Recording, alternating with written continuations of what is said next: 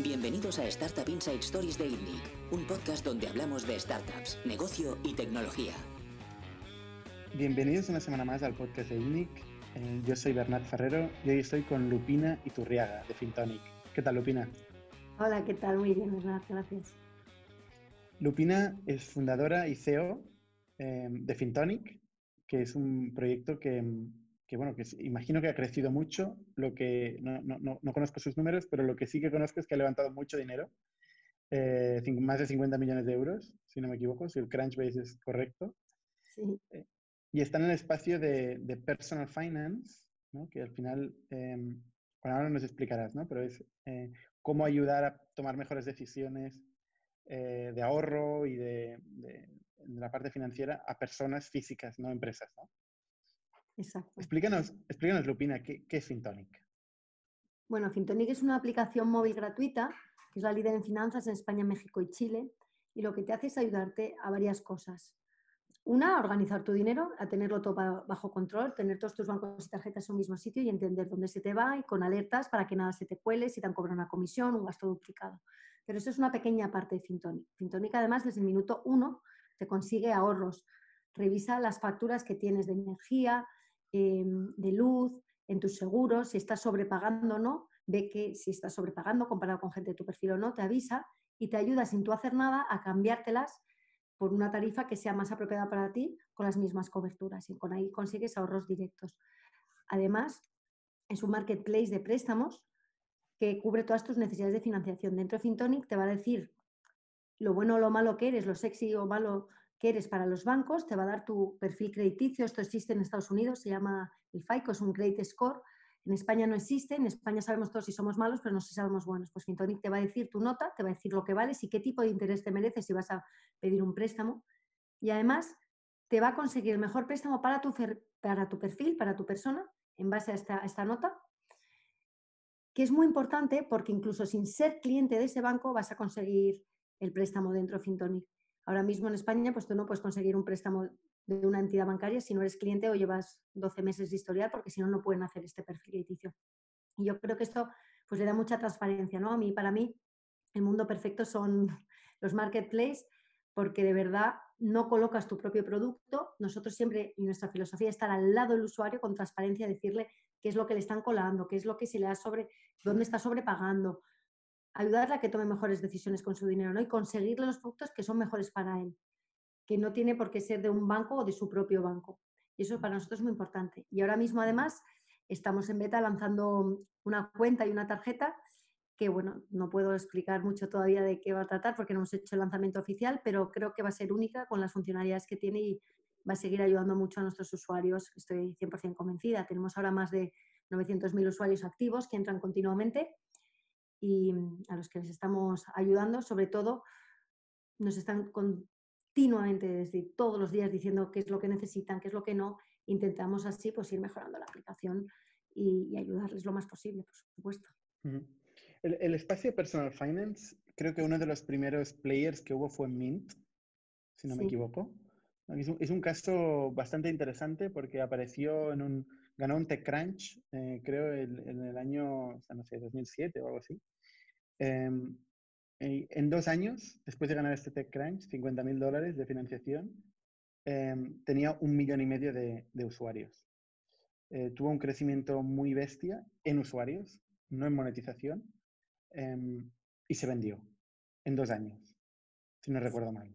Sí, TurboTax, lo compraron para hacer ahora Mint, está basado más en hacer los impuestos, la gente lo usa más o menos una vez al año, porque él compró una em empresa que se dedicaba a hacer pues, los impuestos y, y, ahora como tú recopilas toda la información en un sitio, por ejemplo, ahora mismo pues Fintonic está ayudando a mucha gente también con los impuestos, porque cualquier autónomo ve pues lo que le paga un proveedor hace 12 meses o hace dos años y medio, ¿no? Tienes toda tu información tuya. Yo, por ejemplo, tengo toda la información de Fintonic, todos mis datos los tengo desde que lo lanzamos en el 2012, entonces esto te da mucho poder, ¿no? Independientemente me haya cambiado uno de banco, tengo ahí toda la información. Y sí, fue un caso de éxito. Nosotros, eh, y a mí me hubiera encantado que hubiera evolucionado más, ¿eh? El, o sea, que no se hubiera quedado solo lo, en lo que es a día de hoy. Sí, porque se quedó, se quedó parado. O sea, después de esto no, no evolucionó mucho Mint. De no. hecho, la empresa que lo compró fue, fue Intuit, que es uno sí. de los líderes de software de gestión en el mundo. Y efectivamente gran parte de Intuit, creo que el 20% de su facturación viene de la parte personal finance. Bueno, personal finance no, eh, impuestos. Impuestos tuvo. Ah, el, programa padre que hay en España para calcular eh, los impuestos, ahí se llama TurboTax, como, como bien decías. Eh, y bueno, es, es, casi un monopolio. O sea, es lo que utiliza todo el mundo para, para, para hacer sus impuestos. Lo vendió por 170 millones de dólares en Mint al cabo de cuatro años, eh, antes lo estaba buscando los datos, al cabo de cuatro años tenía más de 10 millones de usuarios, pero el producto no evolucionó de forma muy significativa, ¿no? Se quedó ahí. Mm, exacto. ¿Para, ¿Para, ti fue la inspiración? Para nosotros, sí, lo vimos mucho. ¿eh? Mm, yo vengo, mi socio Sergio y yo lanzamos Sintonic en 2012, luego tenemos un tercer socio que lo incorporamos más adelante, pero Sergio y yo llevamos trabajando juntos desde, no sé, 2002 o así, empezamos en banca, luego una consultora para bancos y cajas, hicimos muchos proyectos y luego eh, también lanzamos muchas empresas de tecnología, tanto B2B como B2C, ligado a las finanzas. Y Fintoni era una que requería 100% nuestro tiempo y por eso Sergio y yo decidimos pues, lanzarnos y ponernos un poco, crear un producto de verdad que fuera bueno para nosotros, para nuestra familia, para nuestros amigos. Em, habíamos visto pues muy bien el mundo financiero, en las comisiones, la poca transparencia, la obligación de contratar el producto eh, que había en tu entidad y eso pues, no nos parecía lo mejor o lo más sabio. Eh, confiar solo en tu propio banco, ¿no? Porque, por supuesto, pues, eh, tiene pues, sus propios intereses de vender sus productos, como es lógico. Y, entonces ahí dijimos, bueno, pues vamos a hacer algo que nos guste. Entonces estuvimos viendo pues, a nivel mundial todo lo que había, vimos, por supuesto, Mint, y parte nos inspiró, esta parte de organizar tu dinero nos inspiró. Lo que pasa es que nosotros desde el principio ya pensamos en este mundo del marketplace y, desde muy pronto ya teníamos en nuestra cabeza que queríamos pues a la gente ayudarle con la financiación, con los seguros, em, con la energía. Lo que pasa es que para crear un marketplace, ya tanto el de seguros, que somos corredores de seguros, o el de préstamos, pues necesitabas primero, esto es la pescadilla, ¿no? Que se muere la cola, necesitas los usuarios. Entonces, hasta que no tienes usuarios, pues no se quieren meter a lo mejor los proveedores dentro del marketplace. Y luego tienen que ver pues tu historial, porque nosotros al final eh, hacemos el proceso 100% en menos de dos minutos dentro de Fintonic. Tienes un préstamo y hasta el último minuto no sabes con qué banco o entidad financiera has firmado. Se hace todo dentro de Fintonic. Entonces, pues tienen que confiar en ti también los bancos o las financieras porque les haces todo pues, proceso, todo el Know Your Customer.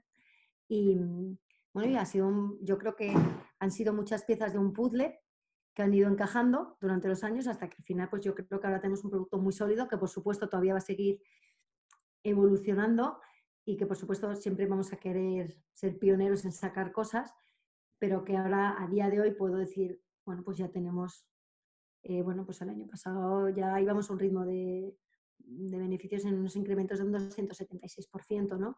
Em, ya, bueno. Luego, entraremos en, los financials, que, que no sabía que tenéis beneficios ya, esto es interesante. No, eh, em, perdón, que habíamos multiplicado nuestros ingresos por 276%. Ah, vale, vale, vale. Digo, esto, Todavía no hemos llegado al Vale, vale. Vale, pero ¿cómo, cómo, cómo empezó eh, Fintonic? Porque, a ver, me acuerdo cuando en España aparecieron, aparecieron varios players. De hecho, creo que Wallo eh, se llamaba una empresa que estaba, de hecho, aquí en Barcelona, había, había varios en ese momento. Había varios.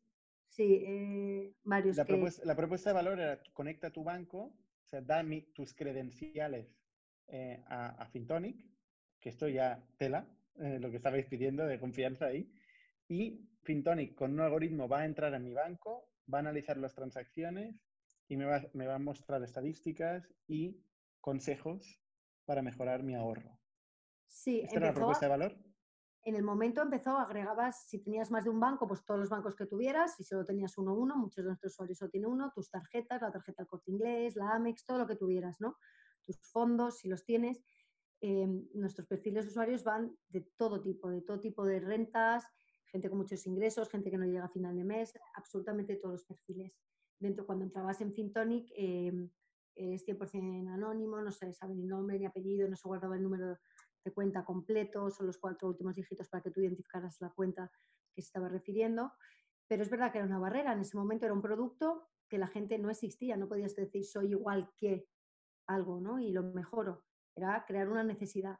Lo que pasa es que el valor se vio rápido y, y esta barrera se rompió rápido cuando la gente, el año pasado, por ejemplo, ahorramos 14 millones de euros en comisiones a nuestros usuarios. Entonces era una propuesta de valor que empezó la gente a, a entender que tenía sentido, que al final esto es como la PS2 ahora a nivel europeo, que es lo que defiende y que es lo que, eh, pues ahora mismo nosotros estamos amparados, ¿no? Pero que los datos son de la gente, los datos son nuestros. Entonces, si tú quieres controlar a tu banco o si tú quieres controlar a tu compañía de energía o, de seguros, tienes que tener tú los datos, porque si no los tienes tú, pues no te vas a enterar qué ocurre. Y eso era, yo que vengo de este mundo de toda la vida, pues eh, comprendía que era fundamental, un valor muy, muy, muy importante, ¿no? Entender lo que vales, entender el tipo de interés que te van a cobrar, no ir a negociar con un banco diciendo a ver cuánto me va a dar este señor, no, tú eres una nota, tienes un perfil, gastas de una manera. El, el explicarte, ¿no? Oye, si dejas de pagar la luz, eh, pues esto te va a penalizar tu nota. Da igual que te hayas enfadado con tu compañía eléctrica, es que, te, es que a lo mejor no te dan préstamos cuando lo necesites luego una financiera. Pues esto es un poco al final de educación financiera, pero haciéndoselos muy simple a la gente, ayudándole. Directamente no tienen que hacer nada, no tienen ellos que luchar, no tienen, yo por ejemplo, para cambiarme de alarma, por eso metimos este sistema de, de revisión de facturas, pues para cambiarme de alarma de casa, tuve que llamar 14 veces a mi compañía, 14 veces. Dije, esto es una locura, entonces esto no se puede hacer así, esto la gente tiene que ser mucho más transparente, estás pagando o no de más. ¿Cuánto tiempo llevas sin mirar tu compañía? ¿10 años? ¿5 años? Los precios han variado. A lo mejor hay otra compañía mejor para ti. Esa es mi filosofía, siempre estar al lado y yo creo que por eso, aunque es por supuesto había una barrera de entrada, pero una vez la gente se ha puesto a comprar por internet que dar tu tarjeta tiene más riesgos y cuando te la han hackeado la cancelas, en Fintonic no tienes, hemos tenido cero casos, cero, ningún caso de, en ningún momento de fraude, ninguno. Y llevamos desde el 2012 900.000 usuarios, más de 900.000 entrando continuamente. Entonces, eh, Oye, esto, los bancos encantados, ¿no? De que reportáis las comisiones que estaban cobrando a, a sus clientes.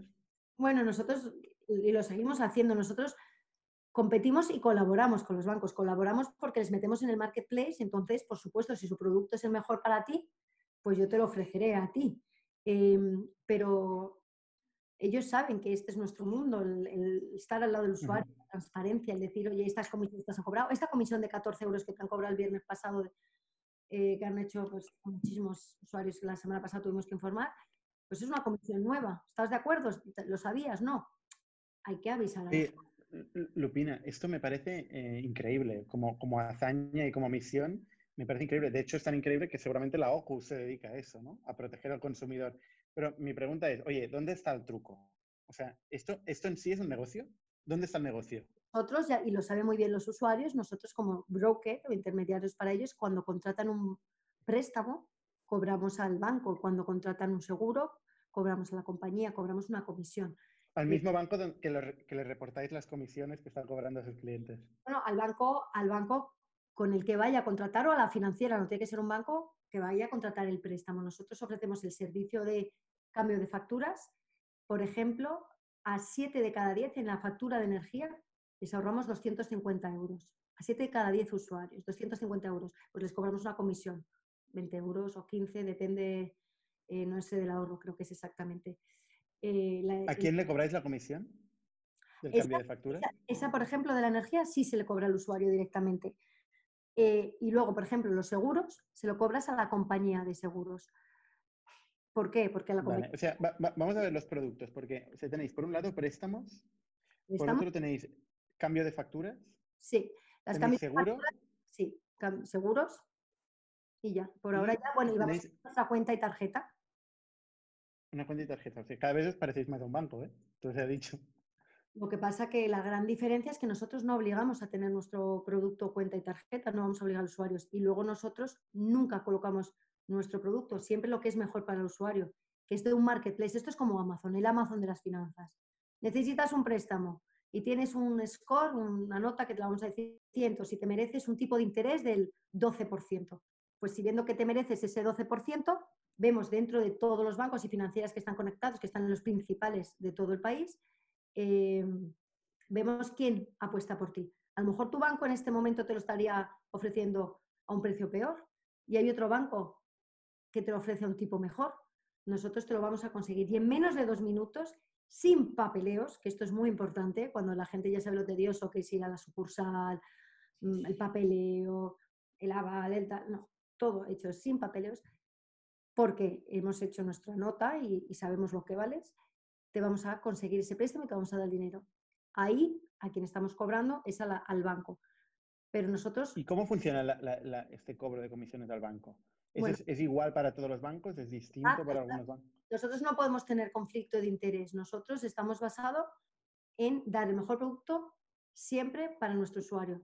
Siempre. Entonces nosotros a todos los bancos, pues igual, si no, no tendría sentido. Entonces tendríamos un interés oculto en siempre mandar los préstamos a una entidad. Y eso tiene mucho mérito de negociarlo con todos los bancos. Bueno, yo creo que sí, pero al final eh, también les traes clientes nuevos, clientes que a lo mejor no hubieran adquirido nunca, porque eh, si tú no eres cliente de un banco en concreto, no, no te va a poder dar un préstamo. Tú entras por la sucursal, llamas y... Le dais, más que clientes, le dais canal igual, porque... Canal y, muchas veces clientes nuevos que no son clientes suyos, muchísimas veces.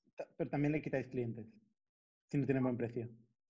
Bueno, no se lo mandamos a ellos si no tienen buen precio. ¿Y, vuestra comisión? Esto es bueno para el usuario siempre. No, no, en este caso para el usuario sí. ¿Vuestra comisión funciona para, para en base al principal o en base al rendimiento que tiene el banco de, este producto financiero? Es algo fijado ya por tal y, depende, pero vamos que no, este, no puedo ahora sacar estos datos aquí. es una pero, pero mi, mi pregunta era, o sea, si es más alto el tipo de interés, ¿vosotros ganáis más? No, no, no, no, Nosotros, a nosotros no nos interesa, a nosotros nos interesa siempre que el usuario tenga el interés más bajo. Y es por lo que estamos luchando. Porque hemos visto esas deficiencias. Hay gente que le están cobrando el 20%, el 19% y se merece un, 8%. Pero a quien nos paga a vosotros es del banco. Es decir, si es más bajo el tipo de interés, significa que el negocio del banco es más pequeño, con lo cual vuestro margen va a ser también más pequeño entiendo yo. No, depende, porque a lo mejor ha pedido un préstamo de 50.000 euros y hay otra gente que lo pide de 5.000. Eh, es depende también el importe que estás pidiendo de tu préstamo. Eso no, no, no, os genera un conflicto de intereses el trabajar con bancos. No, Claro, Mint, Mint puedes decir, hombre, em, igual podía haber evolucionado y tal hacia un banco, pero al menos ellos eh, lo que hicieron es, em, se fueron comprados por un software de gestión, digamos, ¿no? Que, que al final eh, hablando sobre qué tipo de intereses o qué tipo de, cómo funcionan sus bancos, eh, no es parte implicada. Mientras que en el caso de Fintonic, si vosotros estáis involucrando cada vez más en el banco y estáis generando vuestro negocio a través del banco, sí que podéis ser parte implicada. ¿O no? ¿No es así? No, no tenemos ningún conflicto de interés. Y lo sabes, esto es como Amazon. Amazon vende incluso sus propios productos. Amazon tiene muchos conflictos de intereses. Bueno, vende, producto, de todas las marcas y te los rankea, por lo menos yo lo que veo, que me rankea el producto por, a lo mejor si tú pides por precio, por precio. Nosotros en préstamos siempre lo ranqueamos por precio, porque al usuario lo que más le interesa es que tenga el mejor precio para él. Y eso es lo que hacemos. Entonces ahí no tenemos ningún conflicto de intereses. Esa es nuestra misión, la promesa que hemos cumplido y que, y que llevamos a raja tabla. Igual que con los... ¿Cómo, ¿Cómo convive esto con luego incorporar un banco en vuestro cap table? Porque esto ya es cuando se pone la cosa un poco más complicada. Es interesante que nosotros metimos a ING Group dentro del cap table, no a ING Direct, y ni siquiera está a día de hoy ING Direct metido en el marketplace de préstamos. O sea, imagínate, eh, no tenemos ningún conflicto de interés, absolutamente ninguno. Ellos, por eso les elegimos para meterlos. Eh, ING Group tiene la filosofía muy, muy abierta de dejarte hacer porque piensa que nuestro modelo tiene todo el sentido. Que exista un marketplace, que sea abierto, que estés al lado del usuario. Yo pienso, francamente, que los bancos se van a convertir en una fábrica de productos porque no puede ser juez y parte. No creo que sea lo más justo para el usuario si tú eres el que colocas tus propios productos. Y esta filosofía, que es la que comentamos en el Group cuando se metió, la entendieron perfectamente. esto lo hice para mí, para mi familia, para mis amigos. Sí, es, por eso es muy importante. No te puedes prostituir en tu, producto. Si tú has, tienes una misión eh, de darle al usuario siempre lo mejor, es, es lo que hay que hacer. Es una cosa que hacen los bancos habitualmente, ¿no? Ellos ven tus facturas, por ejemplo, de seguros, y ven que este, este seguro va a caducar en una semana, y como también tienen su pata de, seguros, pues te ofrecen una mejora sobre el seguro que tú tienes. Aprovechan su información privilegiada eh, para venderte sus productos. ¿no? Que eso, eso en, vuestro caso, como sois un marketplace, eh, cualquier persona, cualquier aseguradora podría vender sus seguros a través vuestro o cualquier banco podría vender sus préstamos a través vuestro. Bueno, tiene que pasar, eh, nosotros para ellos eh, entrar tenemos que dejarles entrar, ¿no? Tenemos que ver si son adecuados eh, a la filosofía y la comparten de Fintonic, si no, no tendría ningún sentido. Pero luego no es la compañía la que se pone en contacto con ningún usuario, ni el banco con ningún usuario, es Fintonic. Fintonic es el que hace todos los trámites, no permite, imagínate qué horror, no, no podemos hacer datos, eso es, una locura. Es Fintonic como marketplace el que te dice, el mejor seguro para ti, estamos viendo estos tres y este nos parece los tres mejores para ti. Pues no sé, el otro día una usuaria, es que justo me lo acaba de comentar mi, socio, oye, pues tenía un seguro de vida que le hacían renovarlo, no un seguro de su casa, perdón, que le hacían renovarlo eh, porque tenía una hipoteca, una entidad, cobraban 1.600 euros, pues Fintoni se lo sacó por 600.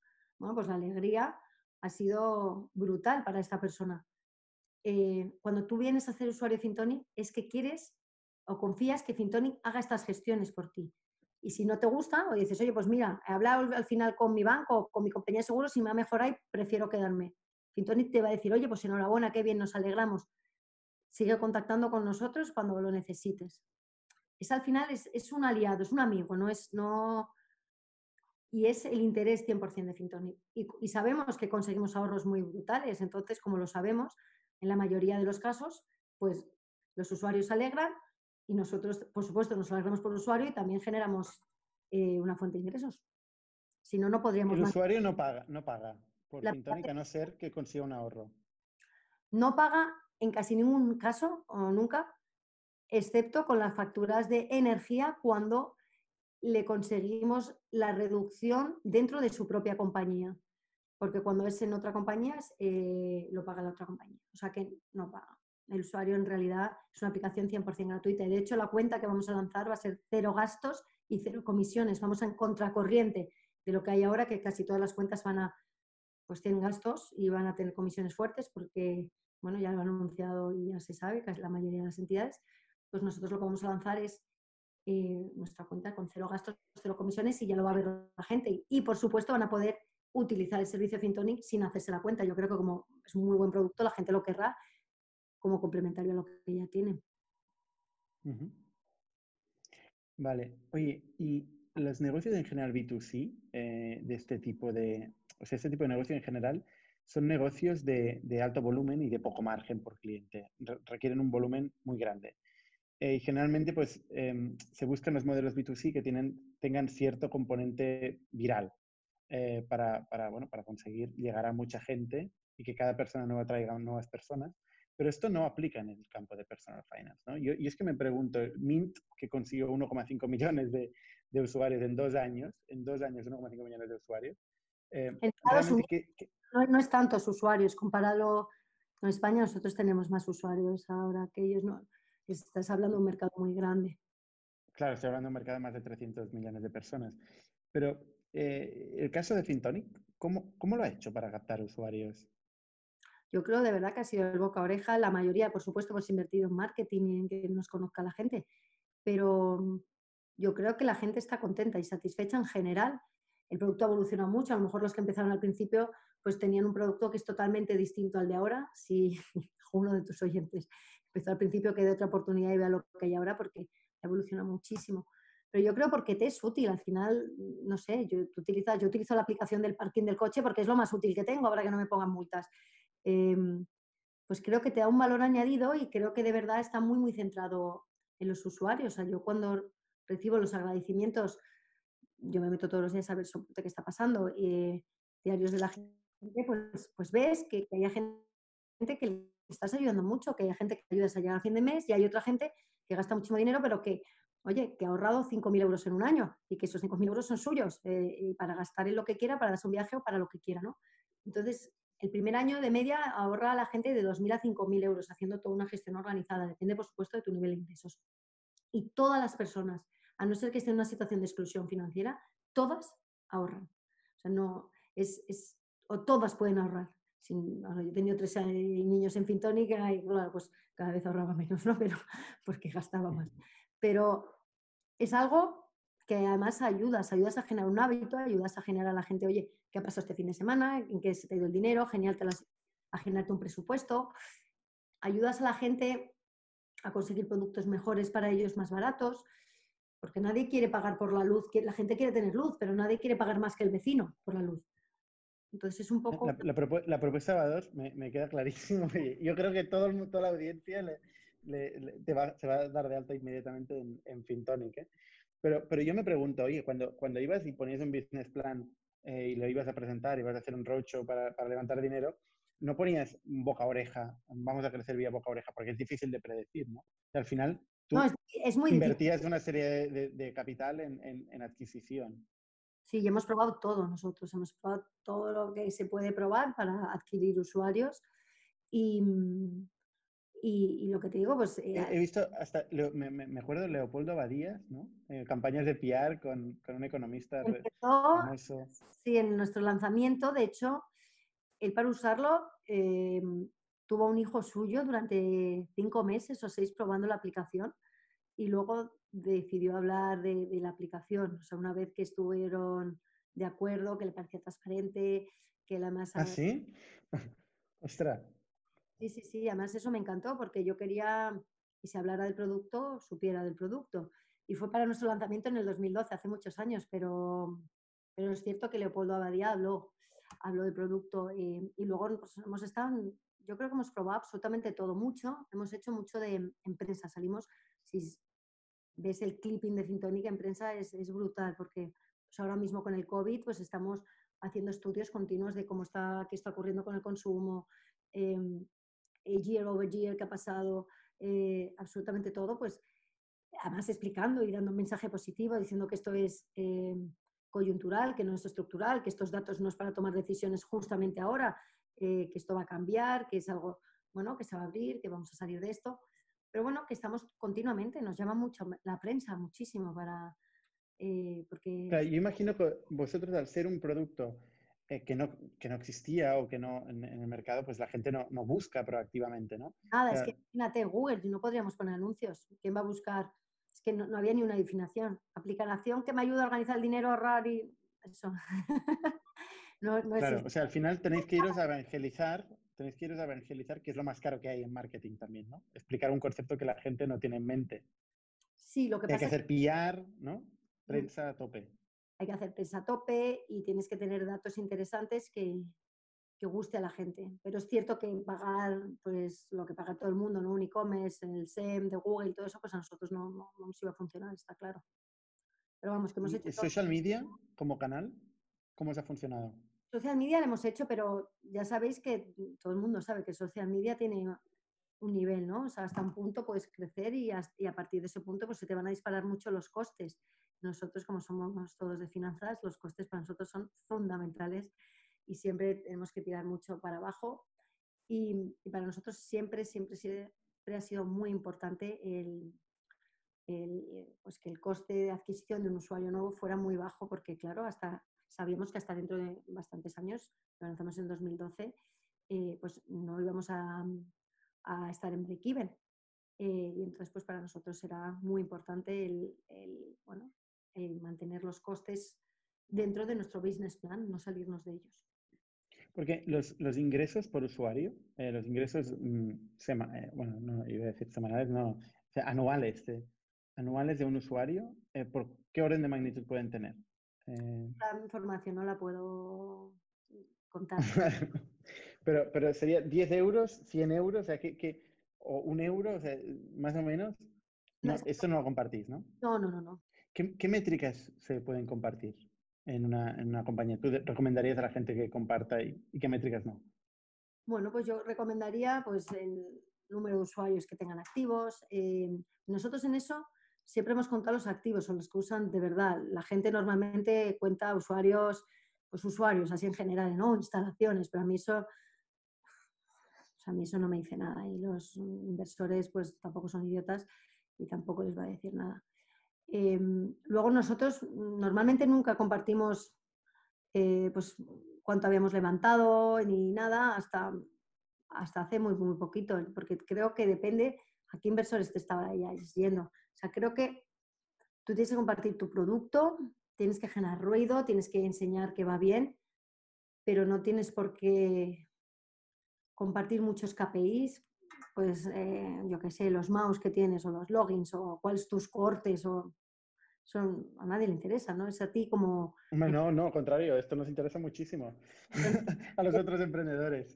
Pero, no te, pero a la empresa le perjudica en sí. A la empresa, depende, ¿no? Hay gente que los comparte, o sea, depende, si son, muy buenos, la gente los comparte. y, hay gente que no. Yo en eso no estoy de acuerdo, ¿eh? los nuestros son fantásticos, eh, nos lo pueden decir todos los inversores y, tenemos un, un, disclosure firmado para no compartir. O sea que eso depende, también dependerá a lo mejor de tus inversores. Está claro, no, y en vuestro caso que tenéis bancos y tal, entiendo que, que debe ser complejo.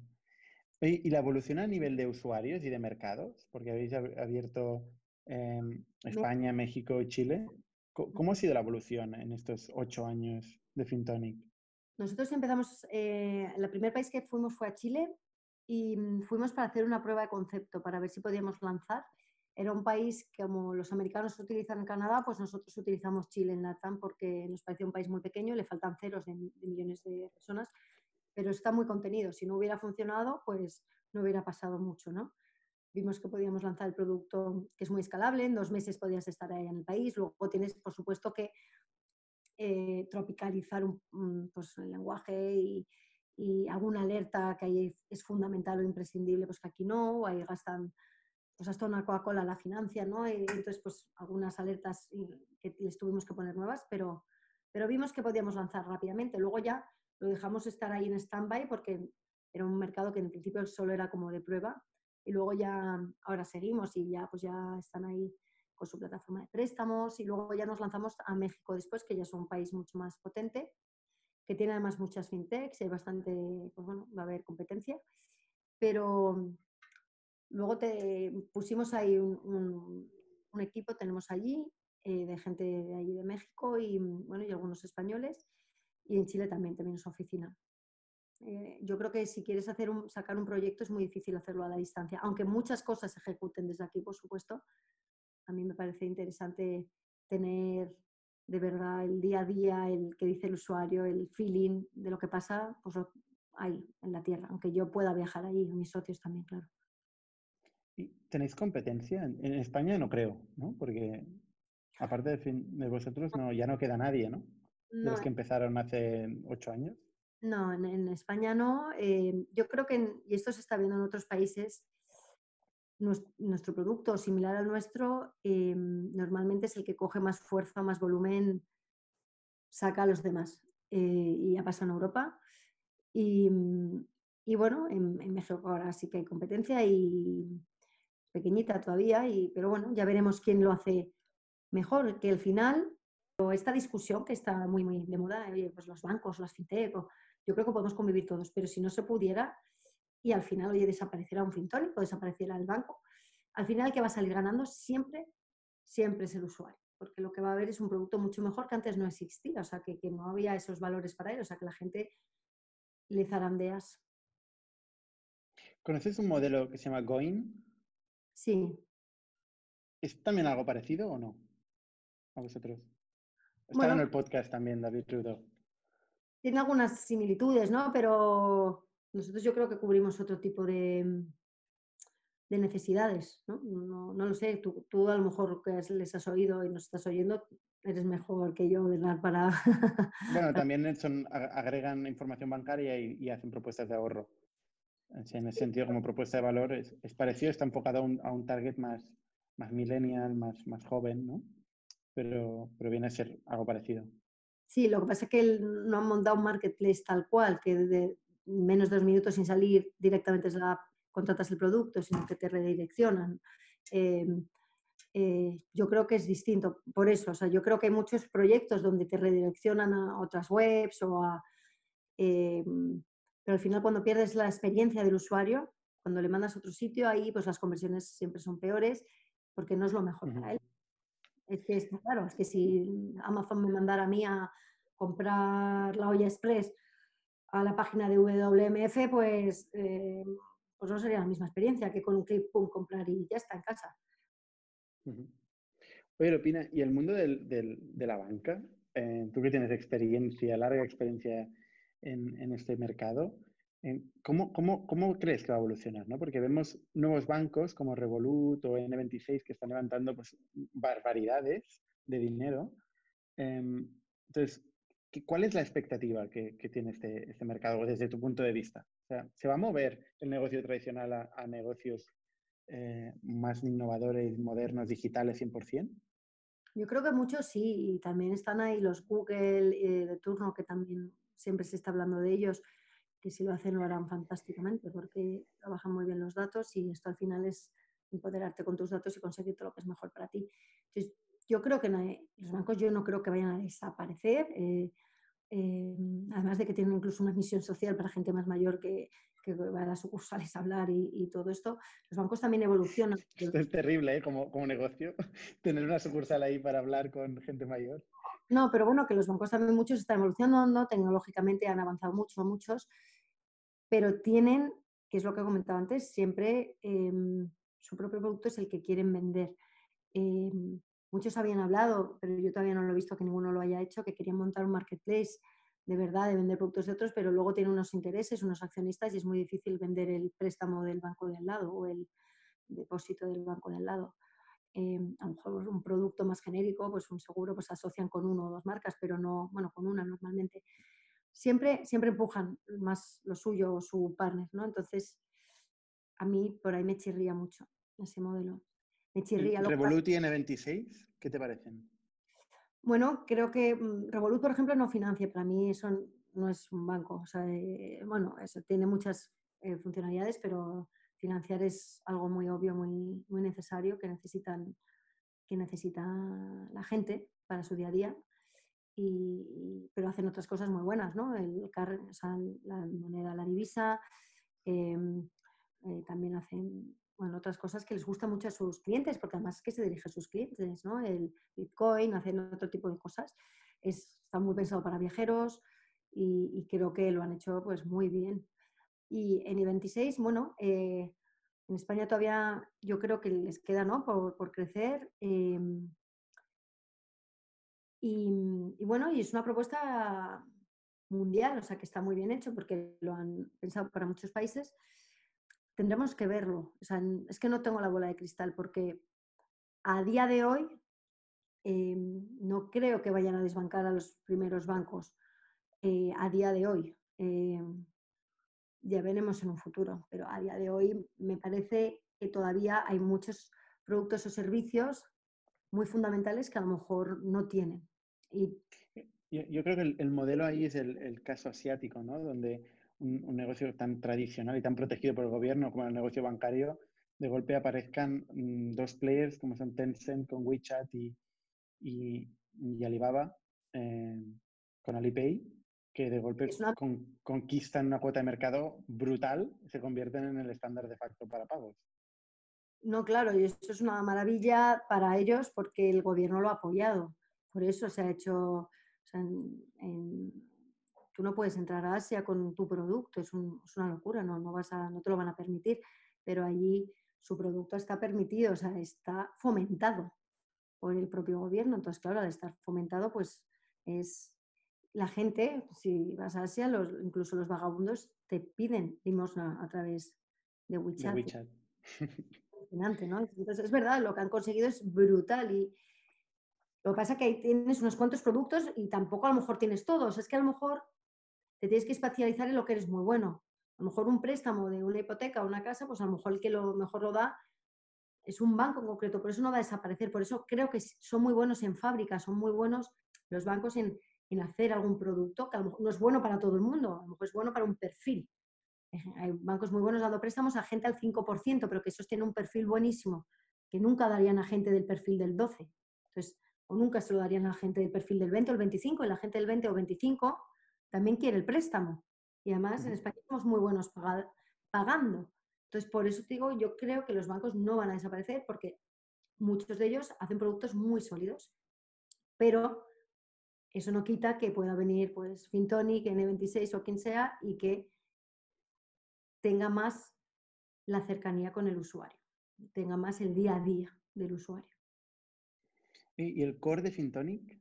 Lo que Fintonic hace realmente bien. ¿Cuál es? yo creo que el Fintonic son los datos al final, el, el poder de verdad cada usuario decirle su perfil crediticio, el ver si está sobrepagando o no, o sea, son datos al final Fintonic y eso lo hace muy muy bien, nacimos así, una empresa de datos puestos a disposición de los usuarios.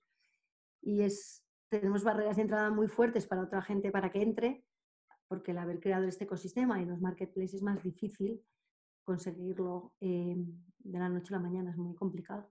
El saber dar préstamos, el entenderlo, el, el, haber metido a distintas entidades, el, podrá ocurrir ¿eh? en un futuro, pero serán, queda tiempo por delante. ¿Cuánta gente sois en, en, en 140. ¿140? Sí, empezamos cuatro. Ostras, no está mal, ¿no? Sí, así estamos muy bien, yo creo. Ahora 140 cada uno en su casa, ¿no? Los 140 en su casa y la verdad que mm, nosotros viendo lo que estaba pasando, eh, una semana antes de que el gobierno lo decretara, una semana o semana y media antes, viendo ya, pues dijimos, bueno, esto está claro que va a ocurrir eh, todo el mundo se fue a teletrabajar y ningún problema. La verdad que ha sido es un equipazo y mm, al ser una empresa tecnológica, bueno, pues comprendo que es más fácil para nosotros teletrabajar que para otros y ya mm. estamos acostumbrados a teletrabajar algunos días, pero, pero la verdad que ha sido, bueno, estoy súper orgullosa de todo el equipo porque llegando a fecha sí, es que es verdad que es una situación muy dura, muy dura para todo el mundo eh, y, y está en tu casa encerrada o trabajando con familiares eh, enfermos, con, bueno, ha sido muy duro, ha afectado a mucha gente. La verdad que... ¿Qué, perfiles, qué perfiles tenéis en, en Fintonic? Muchísimo ingeniero. Eh, ¿Qué porcentaje es, por ejemplo, ingenieros?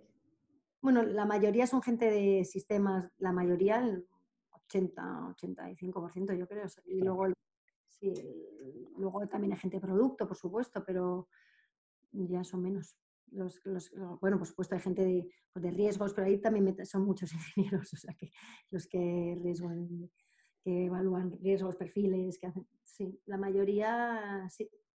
Y es complicado, ¿eh? siempre queremos buscar a gente muy buena y, pues... pues cómo, fue la, la, historia de empezar este proyecto? O sea, tú venías de, en, encontré en LinkedIn, ¿no? De Retail Sales en Banesto, dos años, y luego en Ideon eh, Financial Solution, eh, que es una consultora ¿no? de servicios financieros. Soy socia. Sí, yo empecé trabajando en banca en Nueva York primero, luego vine a España, y estuve en esto, ya conocí a mis socios de Ideon y mi socio de Fintonic, Sergio, y nos fuimos a montar Ideon. Ideon pues, es una consultora para bancos y cajas, hicimos muchos proyectos para los bancos, sus sistemas, em, productos que vendían, pero bueno, estábamos al lado del banco, ¿no? En ese, en ese caso. Y desde la consultora Ideon, eh, a partir de la crisis del 2008, eh, decidimos, bueno, pues ahora los bancos nos van a contratar menos, tenemos que reinventarnos o morir. Y entonces lanzamos muchos proyectos. Unos salieron bien y otros no, porque no fue el momento de mercado o porque no probamos si había demanda para ese momento o lo que fuera. Y otros salieron fenomenal, que están pues, en Estados Unidos, en Londres, en España, distintos proyectos también. Y, sigo siendo socia de, esa consultora, por supuesto pero yo 100%, uno de los proyectos que salió fue Fintonic y como era un producto, una aplicación móvil, nosotros pues no habíamos hecho aplicación móvil nunca, eh, bueno, requería más esfuerzo a lo mejor que, o pensábamos nosotros y que luego fue verdad que otros proyectos y, nada, Sergio Chalbo y yo pues decidimos lanzar Fintonic.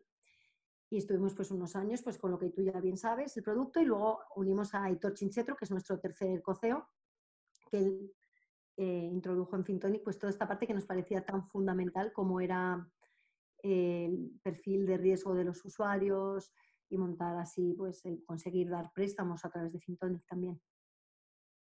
¿Sois tres coceos? Exacto. ¿Cómo funciona eso? Pues mira, funciona muy bien porque tenemos los roles muy marcados. Em, pues yo estoy, eh, cada uno tiene su rol y, no nos pisamos al revés, nos hacemos mucho, mucho desafío unos a los otros y cuando tomamos una decisión, eh, como los mosqueteros, ¿no? A por ello. Eh, antes de tomar la decisión sí que nos podemos desafiar un poquito, pero hasta cuando ya la tomamos vamos todos a una. Y, nada, pues teniendo los roles muy marcados, yo creo que es más fácil tres coceos que dos, porque con tres siempre las decisiones pues son más fáciles de tomar, porque hay siempre dos que van a tomar la decisión, ¿no? cuando sumas, a veces pues, están Sergio y Aitor más en algo, estoy yo con Aitor o estoy yo con Sergio y, y tomamos así las decisiones, ¿no? Y luego cada uno tiene su rol, pues Sergio está más enfocado en concreto pues a la relación con los inversores, em, yo más en concreto pues a la cultura de la compañía, al ser la embajadora de los usuarios, estar muy encima de cuando hay un error, de, de la experiencia de uso del producto, eh, eh, o sea, del quererle, ¿no? De que el usuario es lo primero y que no, y por mucho que nos venga una oportunidad muy grande, si no es bueno para el usuario, no, pues para mí no tiene sentido. ¿no? Entonces, pues ahí estoy yo ahí defendiendo al usuario. Y luego, pues ahí todo está muy, mucho en el día a día. Como comenté, trabajo la parte de préstamos y ahora está mucho en el día a día. Pues que, que, hay que llevar muchas cosas, claro, fin también. Y, y la, la, parte de financiación, eh, este, este proceso de levantar más de 50 millones de euros, ¿Cómo, ¿Cómo, se levantan 50 millones de euros? Para una compañía que, que, tarda en monetizar porque necesita cierta masa crítica, ¿no? que al final es, es, una promesa futura durante mucho tiempo. ¿Cómo sí, se hemos, hace?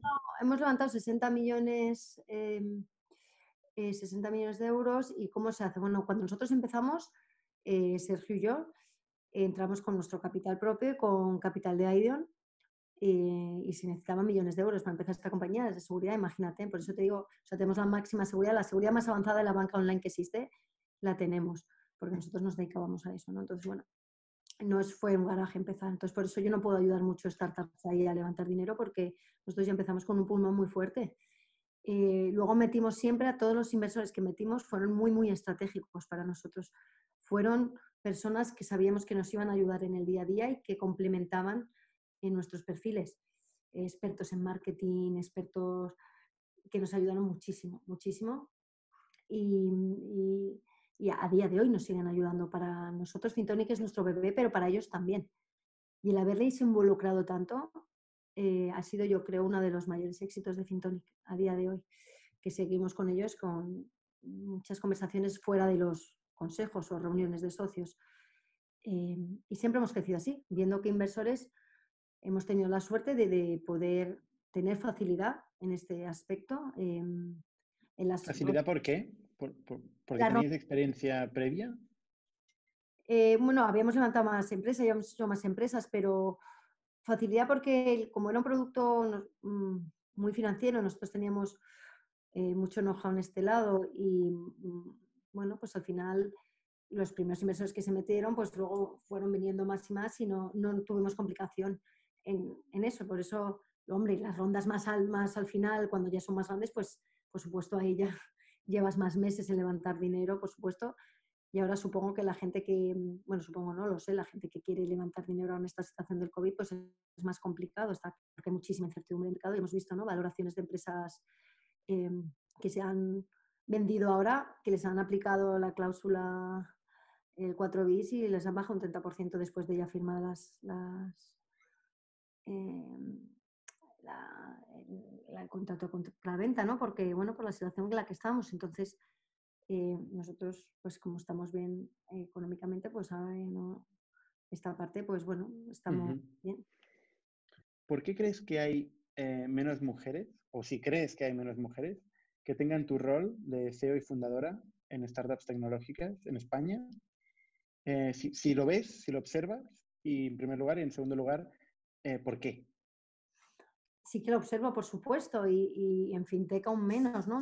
Estamos en el 25% de puestos, ya no de CEO, sino de, de, niveles altos. Y eso que somos los mejores, teóricamente salió un informe el otro día de SIF de las, las mujeres en España, en, en, FinTech somos las que más hay teóricamente, igual que el resto tienen 20%, nosotros un 25%, pero vamos, que ahí se han metido niveles de todo tipo, no solo CEOs. Eh, ¿Por qué? Uno, porque las carreras de ingeniería las eligen más eh, los hombres, eso es un hecho. A día de hoy, a nosotros nos cuesta coger mujeres, bastante de hecho, porque, porque no llegan los currículums, llegan en proporción de lo que hay en las universidades. y en el mundo financiero ha sido históricamente muy, muy, muy masculino.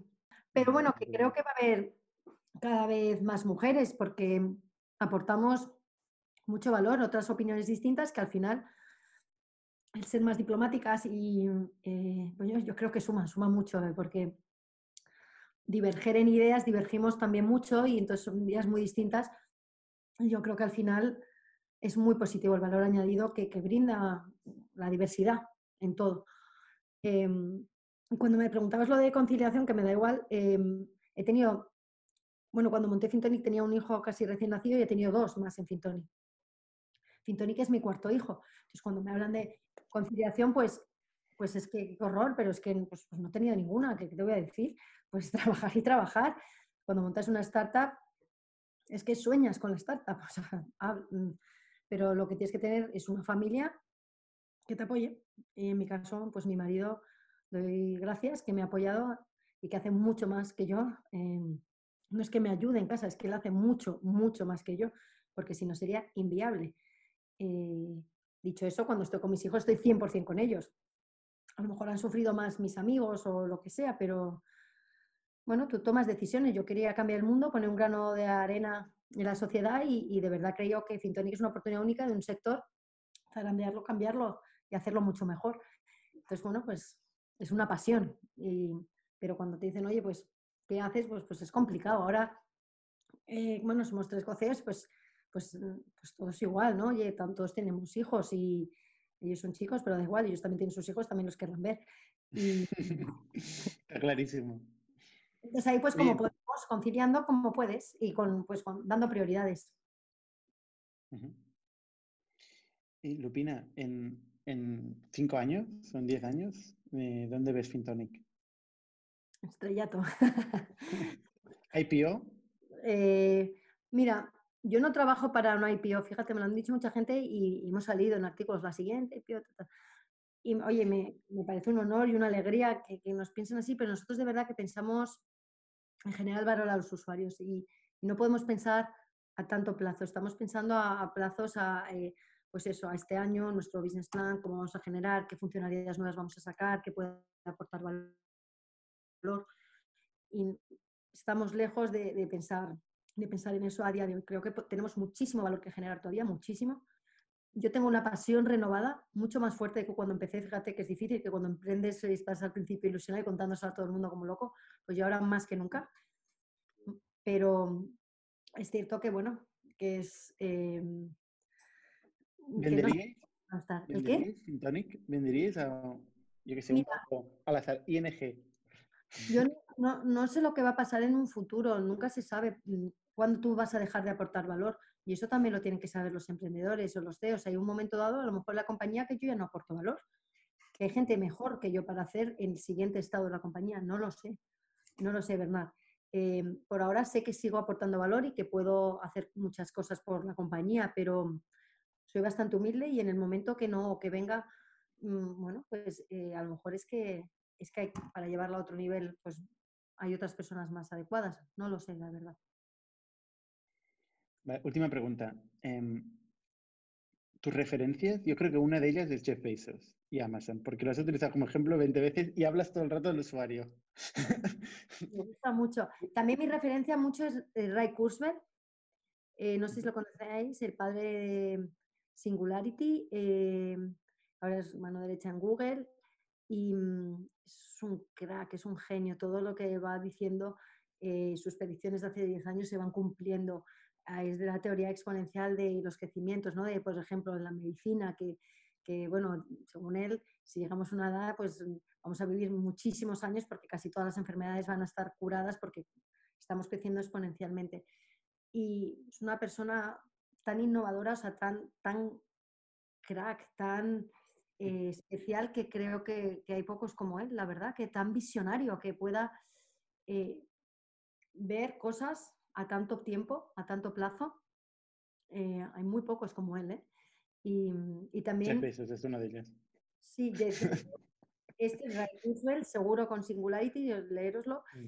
Y, y luego también me gusta mucho eh, Richard Thaler, eh, Premio Nobel de Economía, mm, porque es el padre de la economía conductual, eh, Behavioral Economics, y, Mm. y es muy importante porque es cómo empujar a la gente a hacer lo bueno.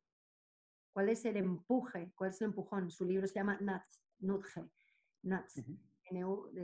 Y mm, me parece también que, que las cosas hay que hacerlas ¿no? Eh, para ayudar y conseguir esos empujones que dar a la gente. ¿no? Pues oye, muy interesante, Lupina. Eh, te seguiremos, eh, evidentemente. Y, y bueno, muchas gracias por tu tiempo. Muchas gracias a vosotros eh, por el vuestro. Muchas gracias. Brenda. Y a todos los demás, hasta la semana que viene. Somos un ecosistema de startups tech de Barcelona, creadores de Camalún, Kipu y Factorial, entre otras. Ofrecemos más de 5.000 metros cuadrados de coworking a startups y organizamos eventos diarios para discutir negocio y tecnología hasta la saciedad. Desde ITNIC Fund invertimos en equipos con capacidad de construir grandes productos y negocios. ¡Te esperamos!